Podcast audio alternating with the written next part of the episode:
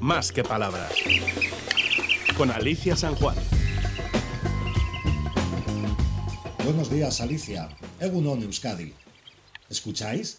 Este es el canto de la limoche común, uno de los buitres más peculiares que conserva nuestra ornitofauna vasca. Aunque sus manifestaciones sonoras son escasas, pues se trata de una especie silenciosa, a veces tenemos la suerte de oír ese trino acelerado, suave y penetrante que emite durante sus exhibiciones de vuelo nupcial a primeras horas del día.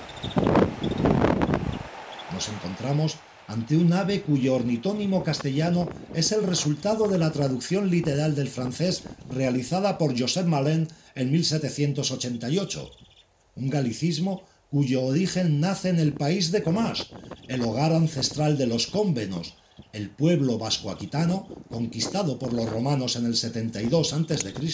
y donde, según cuenta la historia, se exilió Herodes Antipas tras el juicio a Jesús de Nazaret. Estamos frente a una especie objeto de leyenda, una figura de considerable importancia cultural. Ejemplo de ello lo encontramos en los jeroglíficos del antiguo Egipto, donde su figura simbolizaba la letra A y su población estaba bajo el paraguas protector del faraón.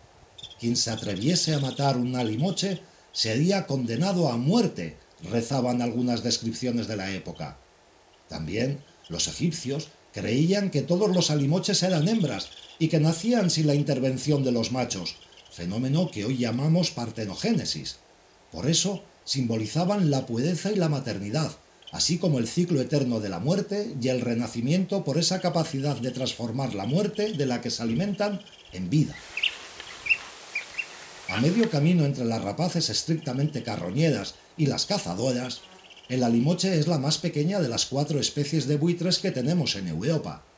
Es la más extraordinaria y también la más hermosa, no asemejándose al estereotipo de buitre que la mayoría de las personas tenemos en nuestras mentes. Su cara amarilla, los mechones de plumas despeinados de su cabeza y esas patas rosadas le aportan un aspecto verdaderamente extraño y sorprendente. A larga distancia, su plumaje blanquinegro puede confundirlo con la cigüeña blanca o con el águila calzada, pero esas estrechas y largas alas que tiene, así como esa cola con forma de cuña, la cual le dota de gran capacidad de maniobra, lo diferencian sin problemas. Otra característica anatómica propia del alimoche es la posesión de un pico fino y relativamente largo, no apto para desgarrar los cueros de los grandes cadáveres como hacen otros buitres, lo que le otorga de una gran adaptabilidad a la hora de seleccionar el alimento. De hecho, son pájaros oportunistas que pueden volar hasta 80 kilómetros al día para encontrar esa carroña, placentas, huevos, reptiles o otros excrementos de vacas y animales herbívoros que forman parte de su ingesta diaria. También es el único buitre del mundo que utiliza herramientas, así como es el único que migra a África en agosto. A pesar de estar considerado en peligro de extinción, la buena noticia que tenemos es que hay muchas iniciativas trabajando para preservar e impulsar su población en Euskadi o más allá.